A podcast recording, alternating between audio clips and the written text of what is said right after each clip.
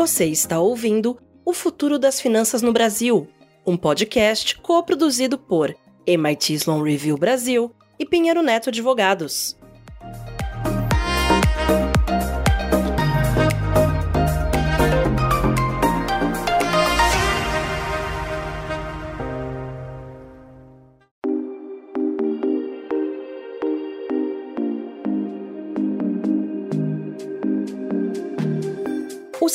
Financeiro nacional está passando por uma grande revolução e sendo observado bem de perto por outras nações.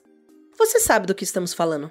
É o Open Finance, sistema que possibilita aos clientes uso, domínio e compartilhamento de dados entre instituições financeiras para adquirir melhores serviços, produtos e empréstimos. E engana-se quem pensa que isso é pouca coisa. Mas a disrupção liderada pelo sistema financeiro brasileiro é apenas uma parte de um grande movimento que está sendo desenhado pelo Banco Central e outros atores da economia, e que, sem dúvida, promoverá transformações na economia, no mercado financeiro, nas empresas e no bolso dos cidadãos. O que nos espera desse futuro? Ou seria nesse presente? Este é o fio condutor dessa trilogia especial, desenvolvida por nós, da MIT Sloan Review Brasil, em parceria com Pinheiro Neto Advogados. Eu sou Angela Miguel, editora de conteúdos co-branded da MIT Sloan Review Brasil, e estarei com vocês para puxar bate-papos bem aprofundados e, por que não humorados, sobre o futuro das finanças no Brasil. E depois de falarmos sobre o Open Banking, o Open Finance e o Pix no primeiro episódio, e sobre a criação de uma moeda digital soberana brasileira no episódio passado, hoje vamos fechar nossa trilogia falando sobre descentralização e os DeFis.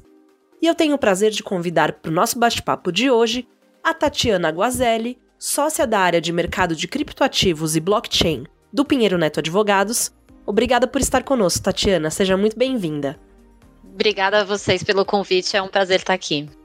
E estamos também com o Pedro Augusto Oliveira Campos Cunha, associado da área de mercado de criptoativos e blockchain do Pinheiro Neto Advogados.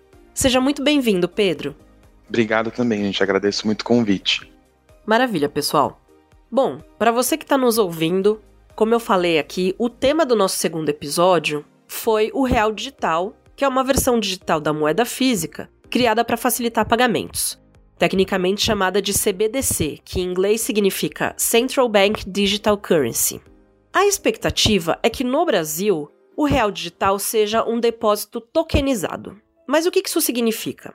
Em um sentido mais amplo, os tokens são semelhantes àqueles pontos de fidelidade dos cartões de crédito. Eles podem ser acumulados e convertidos em valores para trocas e compras de produtos de qualquer setor. A diferença é que as transações dos tokens elas são validadas de maneira descentralizada, por meio de protocolos de consenso e registros que ficam em uma espécie de livro-razão compartilhado. E aí, por que, que isso é importante para a nossa discussão? Porque hoje a gente vai entender o que, que é essa descentralização para a economia e quão prontos nós aqui no Brasil estamos para isso, especial no sentido jurídico. Então, Tatiana, eu queria começar com você. Explica um pouquinho para a gente o que, que é essa descentralização e por que, que ela é importante, então, para a discussão que a gente fez até o momento na nossa trilogia. Bom, a, descentralização ela já é muito marcante em geral no mercado de criptoativos, com o uso da tecnologia blockchain. Então, é muito comum se ver nesse mercado operações sendo realizadas, que a gente chama peer-to-peer, -peer, né, entre pessoas sem um intermediário.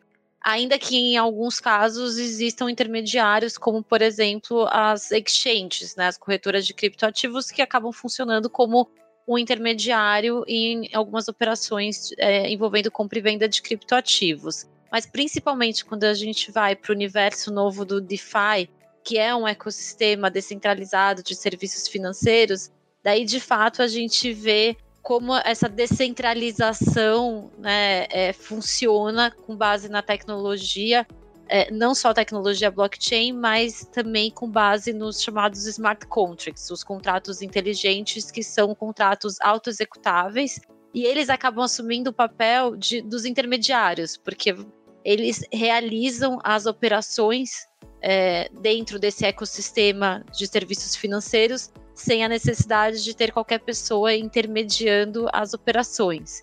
E essas operações são as mais diversas possíveis. A gente tem dentro do, do universo do DeFi, desde operações é, que são muito semelhantes a operações de empréstimo, operações também de compra e venda de criptoativos, mas daí dentro das DEXs, que são as corretoras descentralizadas, justamente porque elas funcionam com base de, nessa tecnologia, sem que tenha né, uma pessoa por trás realizando essas operações. É, e em relação a com pronto estamos para isso, acho que é um, um, um, desafio enorme que, que a gente tem pela frente, né, em, em relação a essa descentralização, porque todo o arcabouço legal e regulatório, não só no Brasil, mas na maioria dos países, ele foi construído pensando no universo centralizado, né, onde você tem autoridade central, onde se há os chamados gatekeepers, né? Então, por exemplo, no sistema financeiro, as instituições financeiras são os gatekeepers. No sistema de pagamentos, as instituições de pagamento são os gatekeepers.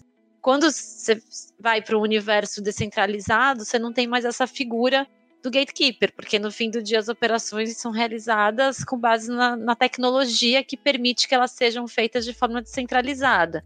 Então, como se regulamentar esse mercado é, é uma grande pergunta. O que a gente tem visto na prática é que, como a gente vai falar um pouco mais aqui durante a nossa conversa, é que as operações dentro desse universo descentralizado estão acontecendo, a gente tem produtos já sendo lançados nesse universo descentralizado, sem que exista ainda uma regulação específica para ele. Então, o grande desafio agora para os reguladores e eu não, eu não tenho inveja aqui da posição dos reguladores, porque eles estão numa posição extremamente difícil nesse momento. É como eles vão conseguir regulamentar esse mercado e quem no fim do dia eles vão colocar é, como gatekeepers, né? Você vai de fato a ver se eles vão regulamentar os, os desenvolvedores dos protocolos, né, para o funcionamento desse mercado, os desenvolvedores da tecnologia por trás desse mercado, já que você não tem essas pessoas intermediando as operações.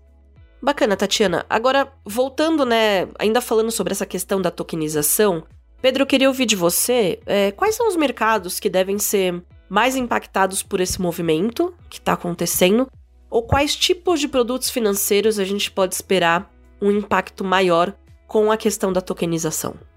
Para a gente entender quais que poderiam ser os mercados que são impactados por essa onda, por essa nova onda, né, vamos dizer assim, a gente tem que entender primeiro o que, é de fato a própria tokenização, né? Então, é, a tokenização, ela nada mais é do que é, a transformação de ativo físico em ativos digitais. É, às vezes é difícil a gente mensurar os mercados que podem ser atingidos, justamente porque, em tese, tudo é tokenizável, né? Então, é, imóvel, empreendimento, obra de arte, metal, metais preciosos, NFT, é, moeda digital é, dos bancos centrais, como você mesmo falou, é, patente. Então, assim, é muita coisa que você pode tokenizar. Então, começa a ficar um pouco difícil você listar quais mercados e quais os impactos. Até porque não são só impactos primários, né? Tem os impactos secundários, os derivados, enfim. E fica difícil você mensurar. Mas o que está na moda hoje é a tokenização no mercado financeiro e de capitais. Né? Então, é, esses projetos de tokenização de ativos, eles são o maior exemplo que a gente tem hoje no mundo financeiro de aplicação de tecnologia DLT.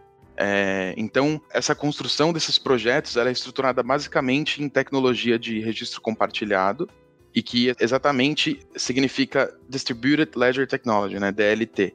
Então, é uma tecnologia de armazenamento e edição compartilhada de dados. Então, é, é um grande livro de, por exemplo, um grande exemplo do, do DLT é o blockchain, né, que, que é um grande livro de registro de, de dados. Então, a grosso modo, você armazena as informações em cópias digitais e essas cópias ficam disponíveis em diferentes locais da rede.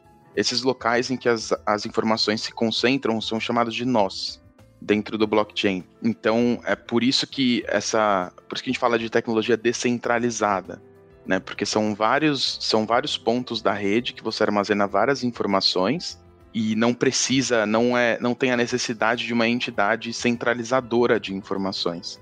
Então, é, e aí como eu falei, hoje a forma mais popular de aplicação de DLT, utilizada tanto no mercado financeiro é, quanto nos outros nichos, é o próprio blockchain. Ele é composto por uma cadeia de blocos cada bloco carrega uma informação.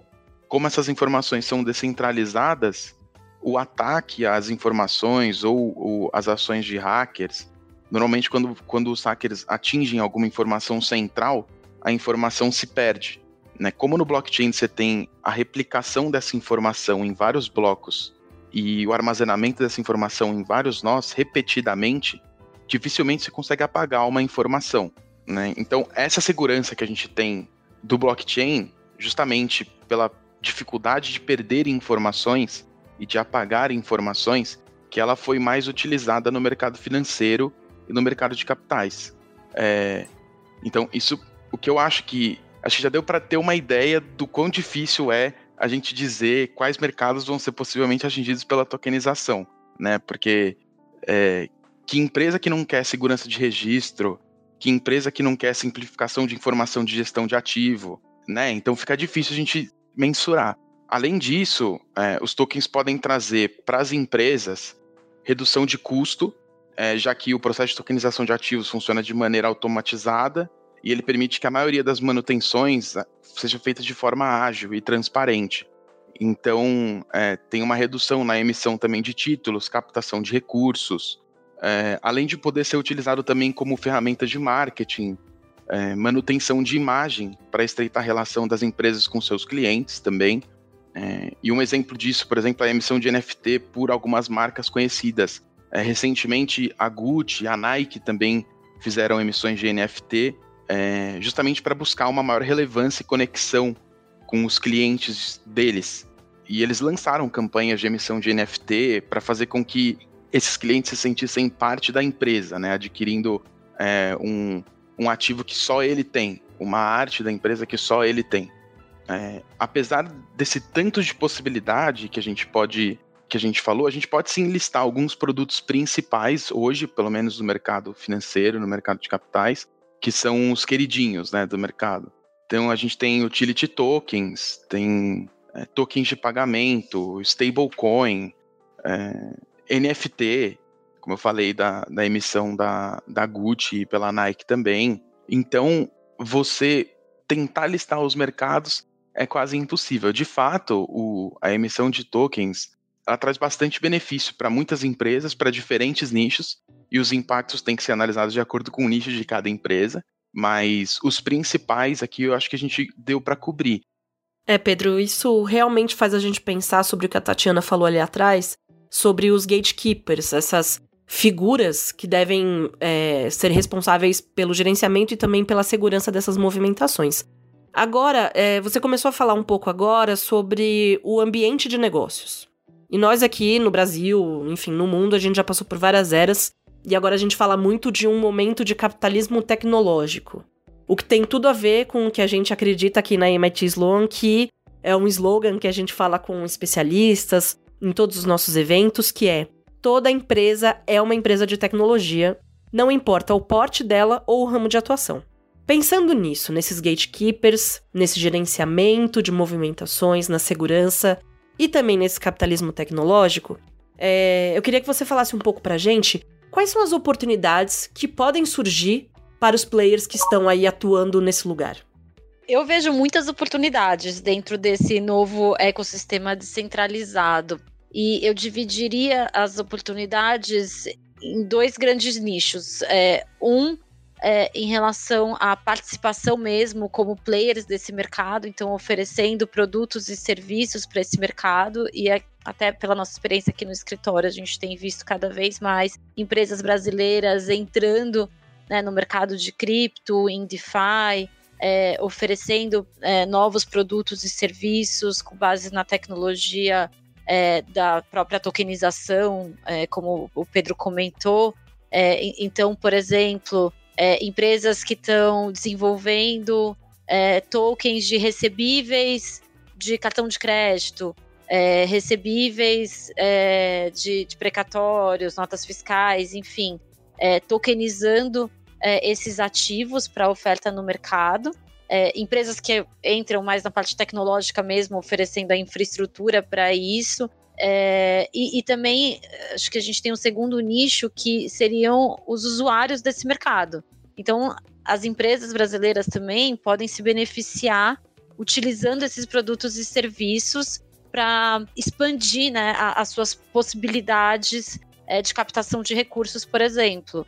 Então, dentro do, de um DeFi, empresas que querem antecipar recursos dos recebíveis de cartão de crédito é, poderão fazer isso através da tokenização, utilizando esse ecossistema, ao invés de precisar procurar uma instituição financeira, antecipar com a sua credenciadora ou procurar um FDIC, que às vezes tem um custo maior do que você conseguir fazer é, via a tokenização. É, e um dos grandes benefícios da tokenização é que você também consegue atingir um público maior, né? Hoje, quando você faz enfim, uma sessão de, de recebíveis é, das vendas de um estabelecimento, você tem, sem pensar no DeFi, né, pensando no mercado tradicional, um público um pouco restrito de quem pode comprar esses recebíveis.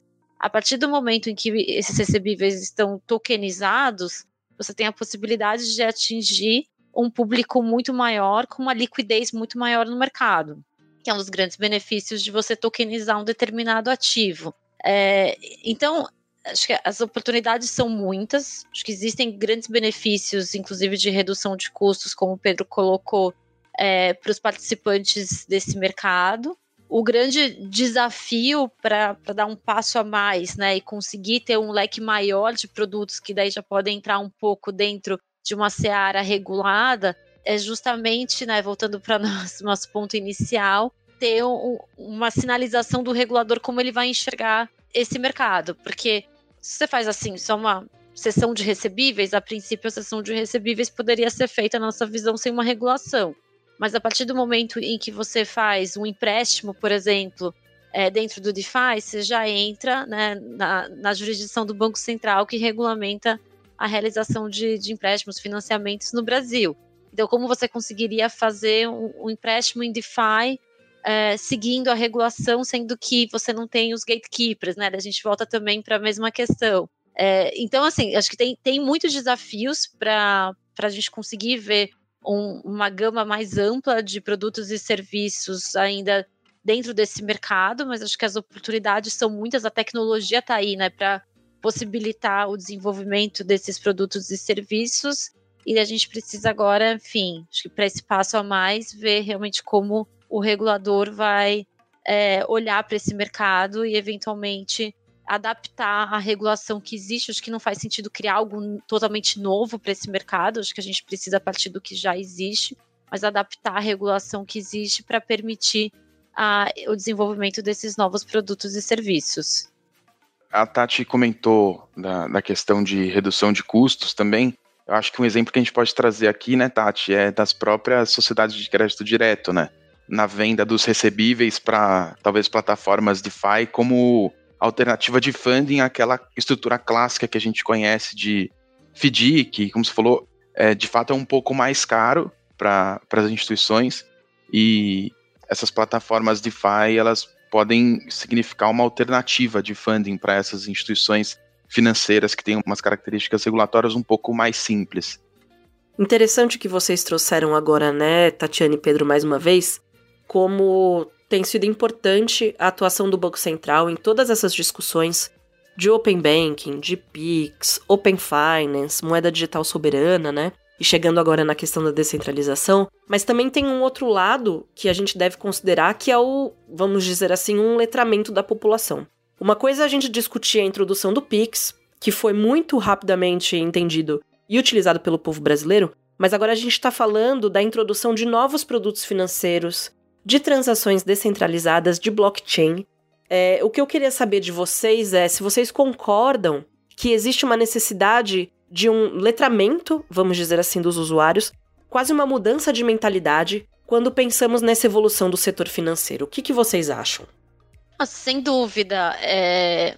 essa nova tecnologia ela traz alguns desafios de como ela deve ser utilizada, né? Desde, por exemplo, como você armazena seus criptoativos. Se você está dentro do universo do, do DeFi, como, enfim, é um ecossistema descentralizado, né? Então, você não tem as corretoras tradicionais que muitas vezes prestam esse serviço de armazenamento, é, em, em, geral, os participantes do DeFi, eles mesmos armazenam suas próprias uh, criptomoedas, né? Os criptoativos, tokens. É, e o que a gente tem visto agora, mais recentemente, é um movimento dos participantes desse mercado é de começarem a trazer soluções para simplificar o acesso de usuários, né, principalmente dos novos usuários, para esse mercado. Então, trazer plataformas que conversam com DeFi, mas têm um user experience muito mais simples do que né, o, a experiência tradicional de você estar tá operando dentro mesmo desse ecossistema descentralizado sem você ter nenhum intermediário. Então, não é exatamente um intermediário, porque, enfim, as operações continuam sendo realizadas de forma descentralizadas, mas é alguém que traz uma solução que facilita seu acesso, né? Então, por exemplo, é, dentro do DeFi é muito comum que as, as wallets elas sejam não custodiadas né, dentro de um, de um intermediário específico. É, o que, como eu falei, né, traz vários desafios de como guardar essas, esses ativos, né? E daí tem até aqueles casos de pessoas que perderam seus criptoativos, ficaram desesperadas, começaram a, a varrer lixos de rua pelo mundo para conseguir recuperar os valores perdidos. É, então, esse movimento eu acho que é, é uma tendência, na minha visão. É, cada vez mais a gente tem visto né, novas soluções. E eu acho que isso que vai facilitar também a expansão desse ecossistema para usuários que não estão tão acostumados com a tecnologia. Porque tem aquelas pessoas que, enfim, né? Como você falou, os mais novos, ou, ou quem já está há muitos anos né, dentro do mundo é, de cripto e, e, sabe né, como mexer com a tecnologia, sabe como, enfim, operar dentro desses sistemas. Mas tem aquelas pessoas que têm interesse em participar desse mercado de alguma forma, né, em estar tá acessando os produtos e serviços dentro desse mercado, mas que não sabem como fazer. Então, você criar uma interface né, que permita esse acesso vai facilitar muito que a gente tenha um aumento do número de usuários. Tatiana, a grosso modo, você contou, né, todos esses casos, é, que, em, em, resumo, a gente está falando de perda de dinheiro, né? Isso me lembra, inclusive, o caso do, do Jerry Cotton, é, fundador de uma exchange chamada Quadriga CX, que morreu e, junto com ele, todas as chaves das carteiras de criptomoedas de centenas de pessoas. Foi um caos, tem até um documentário na Netflix sobre isso, que é bem interessante as pessoas chegaram a perder 250 milhões de dólares porque o, o Jerry Cotton morreu e com ele todas as chaves das carteiras de criptomoedas. Um grande escândalo, várias teorias da conspiração falando sobre como ele morreu, será que ele morreu mesmo, será que ele não é, embolsou toda essa grana das pessoas. É, o que eu queria saber, né, de vocês dois, de novo, é quando a gente pensa no contexto brasileiro, quão avançado a gente está nessa discussão sobre segurança e também, de certa forma, sobre o estado de tecnologias como blockchain, que a gente tem falado aqui. A gente já está preparado para suportar essas tecnologias de maneira independente ou a gente ainda vai ficar é, dependente de outros países no desenvolvimento e na aplicação dessas tecnologias?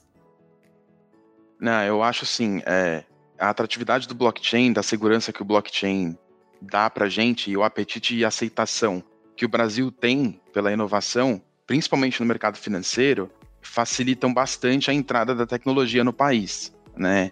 Então, é verdade que a gente tem alguns desafios que são nossos por natureza, né, do Brasil, é, em função do nosso tamanho, fica difícil a gente garantir uma aderência total às inovações tecnológicas, né? Todas as inovações tecnológicas que vêm. É, isso existe e sempre existiu no país, né? Não, não vai mudar é, as diferenças geográficas, culturais, sempre nortearam um pouco o desenvolvimento tecnológico, né? Principalmente na questão do, do mercado financeiro, é, que o acesso aos produtos é muito diferente.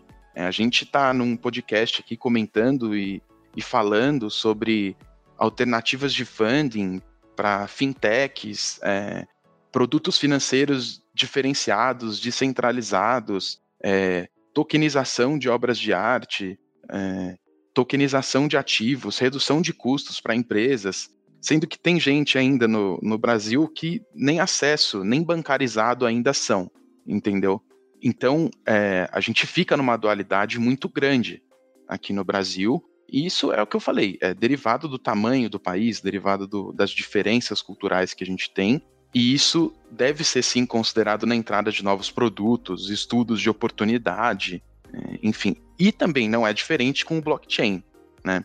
Então, mesmo com tantos desafios que a gente tem, é, o Brasil ele é o segundo país com mais usuários de DeFi hoje no mundo.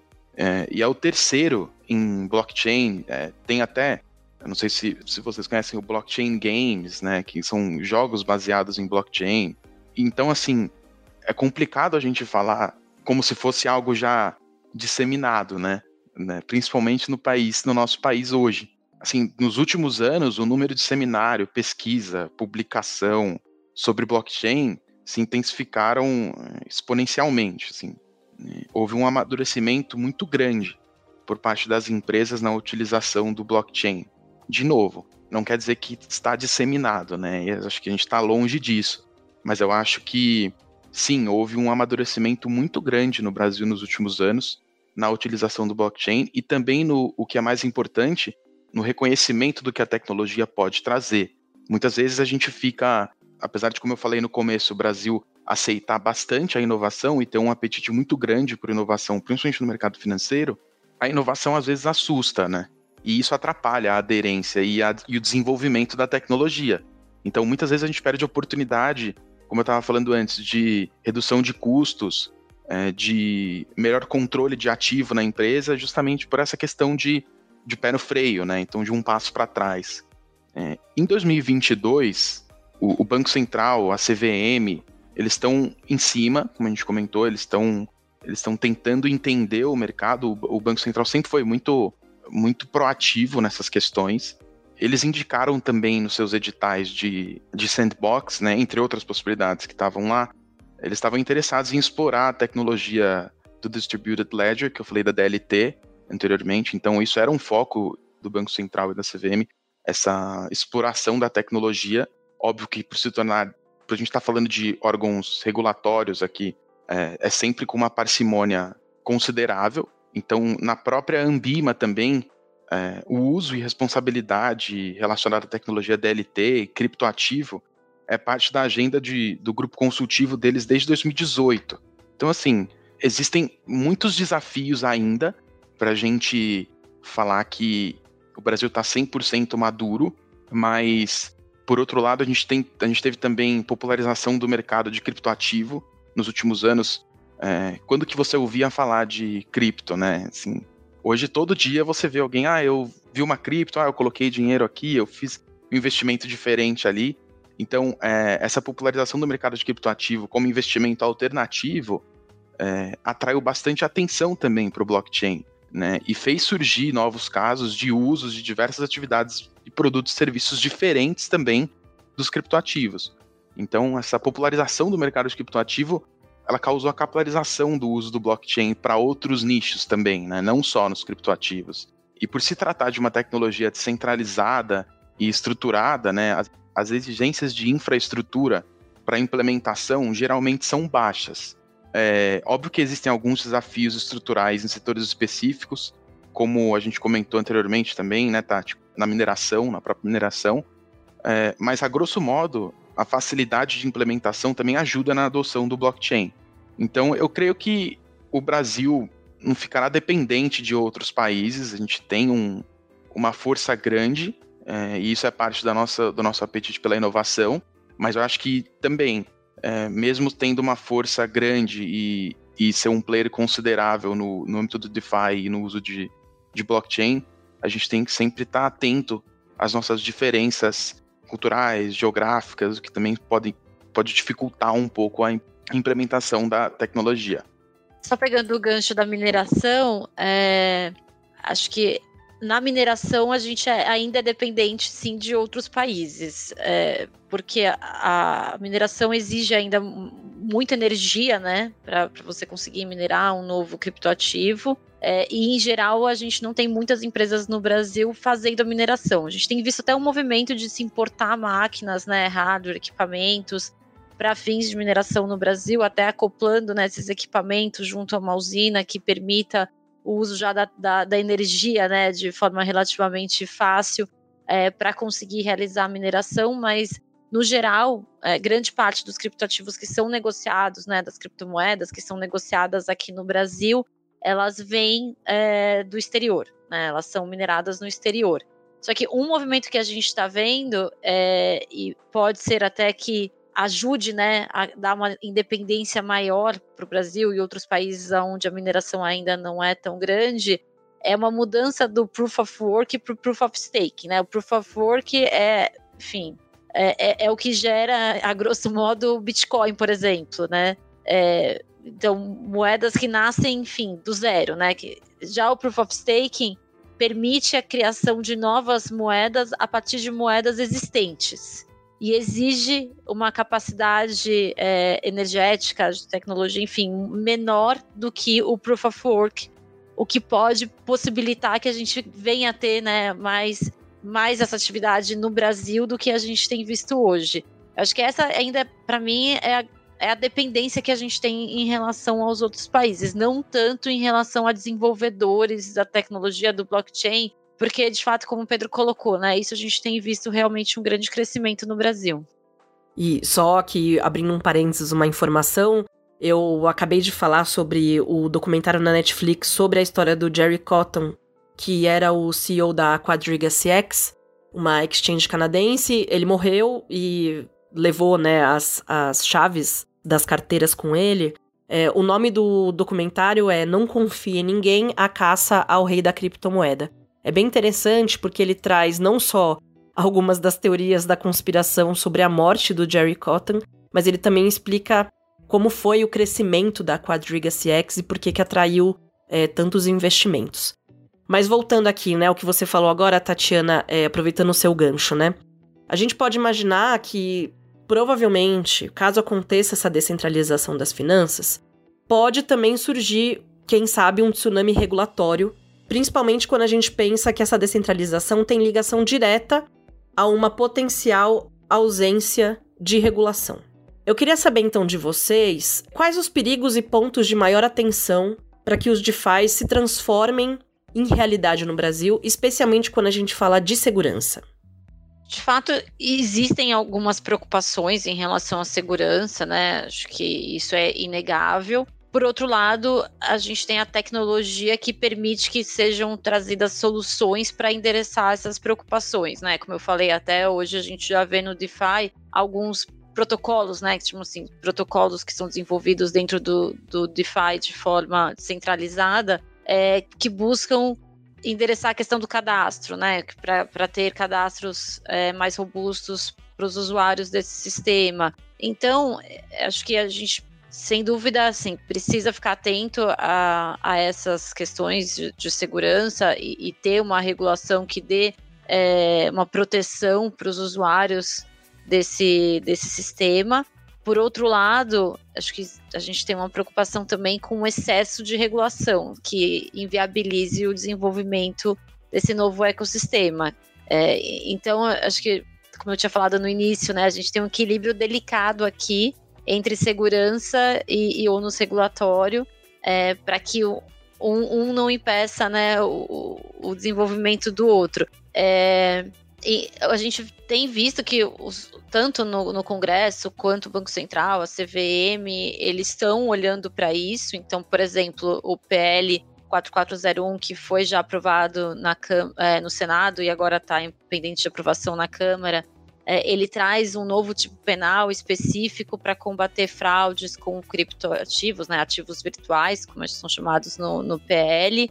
É, a CVM, a, desde 2018, quando ela publicou um ofício tratando do investimento por fundos de investimento brasileiros em criptoativos, que ela permitiu que esse investimento acontecesse, desde que de forma indireta e não diretamente através da aquisição no Brasil, ela focou bastante na questão da fraude, né, jogando para os gestores dos fundos de investimento a responsabilidade por analisar as contrapartes dessas operações, o tipo de criptoativo e mitigar dentro do possível as fraudes que poderiam acontecer.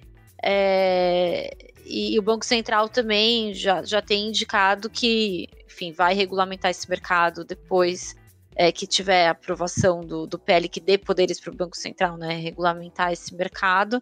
é, e certamente vai ser um, um, dos pontos de atenção, né? Prevenção à lavagem de dinheiro, fraude. É, então, assim, acho que a gente não pode olhar para a fraude como um inviabilizador é, do desenvolvimento de um mercado descentralizado, porque as fraudes ocorrem também em mercados centralizados, né? Então, por exemplo, em operações mais tradicionais no mercado financeiro, de empréstimos consignados, por exemplo, a gente vê um número enorme de fraudes, né? Aberturas de contas é, por laranjas, né? A gente tem visto cada vez mais esses casos é, que até com Pix acabaram aumentando bastante, mas no fim também é uma fraude na abertura da conta que sempre existiu. É, então, a gente, a gente tem que pensar em soluções e até se aproveitando daí, no caso do DeFi, da tecnologia que está aí disponível para combater esses casos de fraude e não usar a fraude como uma desculpa para impedir que esse mercado se desenvolva. Ainda a respeito de perigos e desafios, é, nós sabemos que a todo momento surgem criptoativos travestidos de criptomoedas, sempre naquela tentativa de dar credibilidade a algumas iniciativas que são muitas vezes incipientes e até fraudulentas. Algo semelhante também acontece com a emissão de tokens no mercado de ICOs, as ofertas iniciais de moedas, né? É, o que, que a gente pode fazer então para enfrentar esse movimento? Olha, eu acho que essa resposta aqui é de 10 milhões de dólares, né? Assim, é, eu acho que é a resposta que todo mundo está buscando. Eu acho que assim, no, no ambiente de cripto, a gente sempre ouve notícias é, linkando cripto à fraude, né? Mas é o que a gente estava falando antes, assim, a fraude acontece das mais variadas formas, desde uma nota falsa até crédito consignado, até DeFi, entendeu? E isso também é um pouco do que eu havia falado antes, né? Essa, essa resistência à inovação, a gente sempre, a gente sempre acha um caminho, é, como a Tati falou, isso não pode ser um caminho para a gente barrar o desenvolvimento. Pelo contrário, né? Isso tem que ser encarado como um desafio para o desenvolvimento do produto, como qualquer outro produto teria. Já no caso das criptomoedas, esse, esse histórico de valorização astronômica que a gente tem é, em criptomoeda é um atrativo muito forte para os investidores, né? É, e quando a gente fala investidor, é gente de tudo quanto é tipo. Então, todo mundo quer buscar essa valorização, ganhar dinheiro de uma forma, fazer com que o dinheiro trabalhe para você, né? Todo mundo fala. Então, essa valorização astronômica, esse histórico que a gente tem, é, e também é, aliado ao fato de que o produto e a tecnologia eles são um pouco complicados, sim, porque é algo novo, e isso desencoraja o investidor é, ou as pessoas de tentar realmente entender o produto. Então, aliado a essa atratividade, também tem a falta de atratividade no, no, na questão de entendimento do próprio investimento, né? E isso, é, a gente vamos combinar que isso é, um, é o melhor cenário possível para um hacker ou para um scammer, né? Então, quando a gente fala de. Por isso, quando a gente fala de, de fraude no ambiente de cripto, as coisas são é um pouco exponencial, porque a gente está num ambiente que é muito diferente, as pessoas não entendem muito bem como o ambiente funciona, é, a gente está num ambiente que é muito atrativo, é, então atrai muita gente, que não sabe muito bem como funciona o ambiente. Ótimo ambiente para um, um scammer, né? Então, nos últimos anos no Brasil, as cifras elas somam 6, 6 bilhões e meio em golpes, né? É, no ambiente, do, no ambiente do, das criptos, desse mercado inovador. E o cenário de golpe aqui no Brasil, ele é, enfim, aliado a tudo que eu falei anteriormente, mas também eu acho que barrar esse tipo de, de atividade, né, é algo que tem que ser pensado a longo prazo, é, de forma estruturada, que é o que o Banco Central é, tem feito. O Banco Central tem uma preocupação nessas atividades fraudulentas. É, talvez importar alguns conceitos que a gente já usa hoje para alguns produtos clássicos aqui no Brasil é, e na regulamentação é, do Banco Central para esse tipo de ativo agora. Um dos grandes aliados ao, ao combate à fraude, com certeza, é a atividade de supervisão. Ela abre caminhos e abre possibilidades para atividades fraudulentas e também, o que é mais grave, é, faz com que o scammer se sinta à vontade no ambiente fraudulento.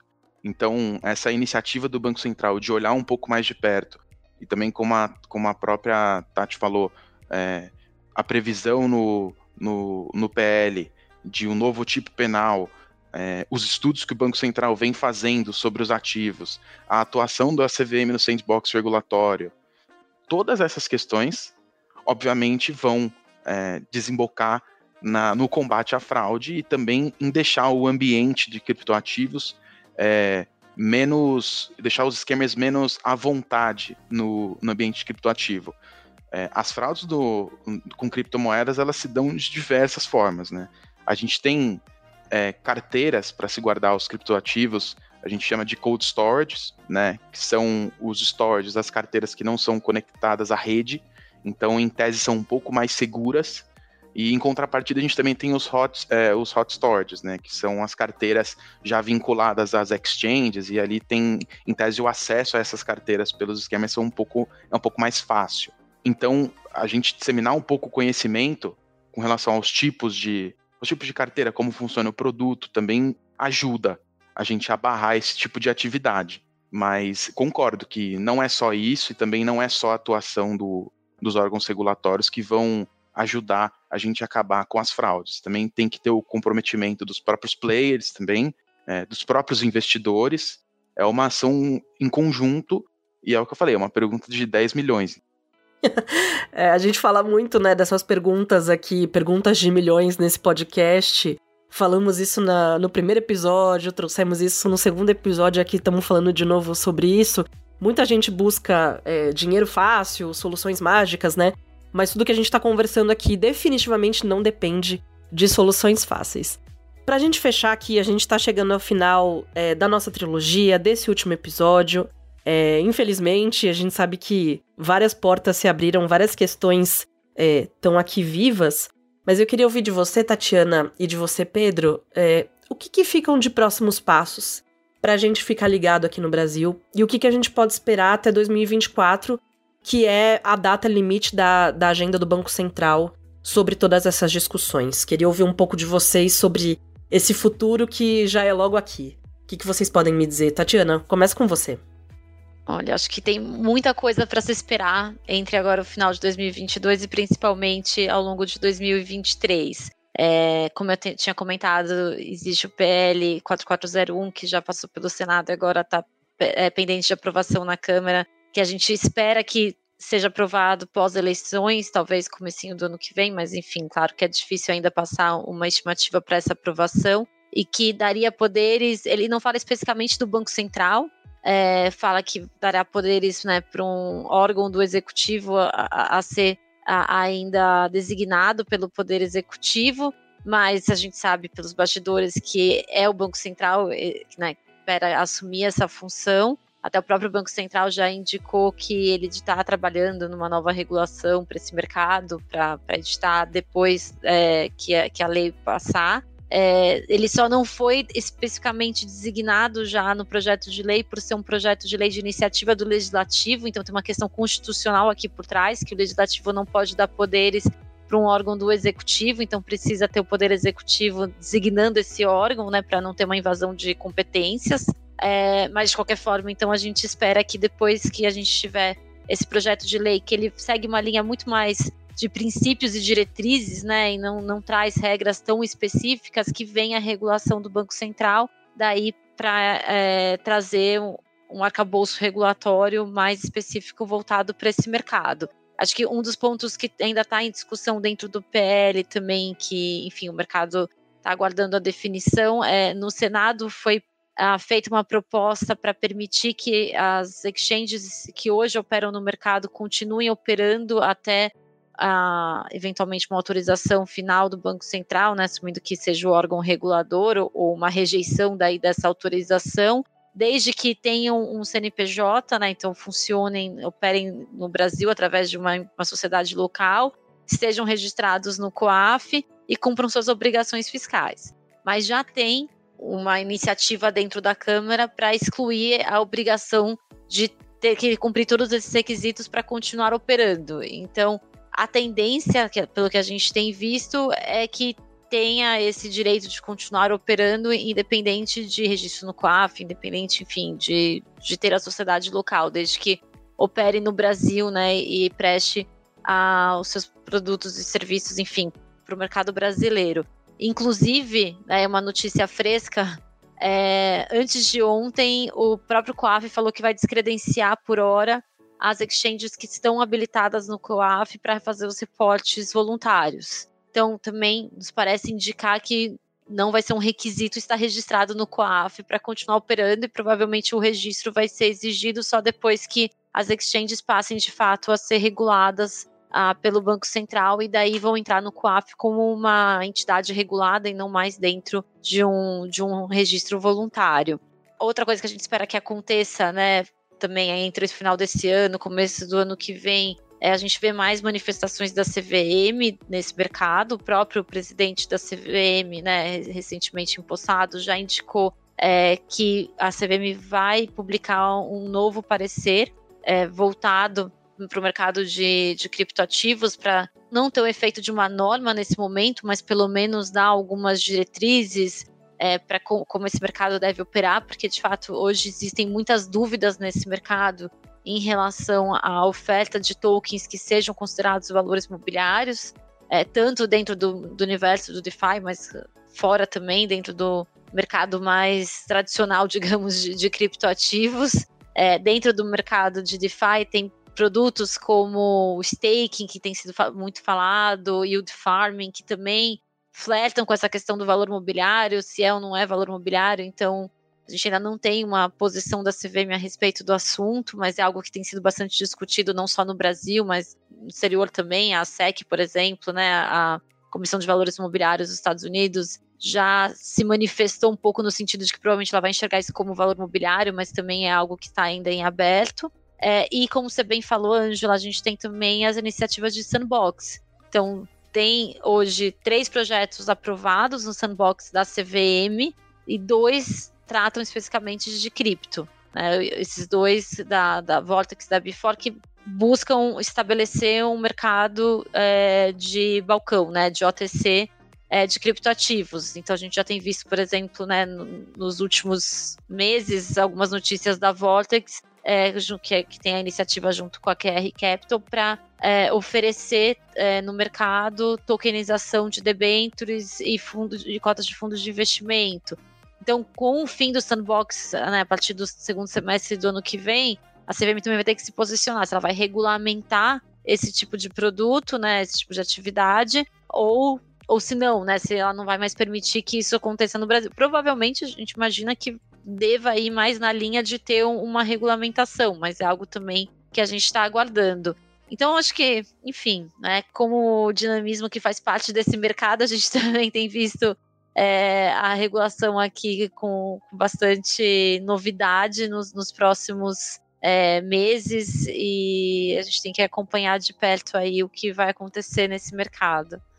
É um ciclo, né? A gente sempre, os players sempre tentam alcançar cada vez mais é, cliente, desenvolver cada vez mais o mercado e, e eles dependem, né, também de, é, de como funciona o, o, o, nicho regulatório ali da, é, todo o aparato regulatório que tem por trás, é, essa expansão de produto, na, a gente pode comparar na década de 70, lá quando tinha é, os correspondentes bancários, né, para capilarizar o serviço financeiro no país, hoje a gente está capilarizando em 2020 o DeFi também no, no país, é, e que vai ajudar, facilitar bastante a vida de muita gente, é, aliado sempre à regulamentação, é, ao, às atividades do regulador, né, o acompanhamento, supervisão de perto. Acho que o futuro realmente é brilhante para a gente. Ah, perfeito, pessoal. Acho que as perspectivas são bem empolgantes, mas a gente ainda tem muitos gaps para discussão. E já deixo claro aqui, a gente vai ter que retomar, voltar a todos esses temas. É, não só está muito próximo, né, o, o fim da agenda BC Hashtag em 2024, mas também tem uma série de coisas acontecendo no paralelo fora do Brasil e aqui que a gente tem que realmente acompanhar, continuar aqui ligado porque promete, promete muito. Bom, finalizando aqui, eu queria agradecer mais uma vez a participação da Tatiana Guazelli e do Pedro Augusto Oliveira Campos Cunha, ambos do Pinheiro Neto Advogados, que foi aqui o nosso grande parceiro nessa trilogia.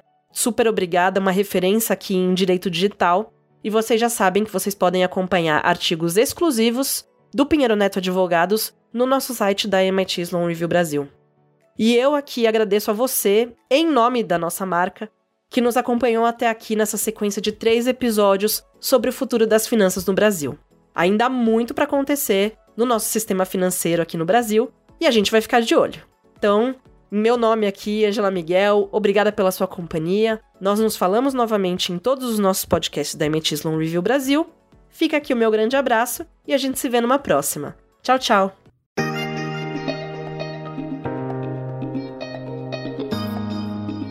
Este foi O Futuro das Finanças no Brasil, um podcast co-realizado por MIT Sloan Review Brasil e Pinheiro Neto Advogados. Esta trilogia conta com produção de Ângela Miguel e Maria Vitória Ferreira. A direção é de Adriana Sales. A apresentação de Ângela Miguel. Edição e sonorização da Aerolitos Edição Inteligente.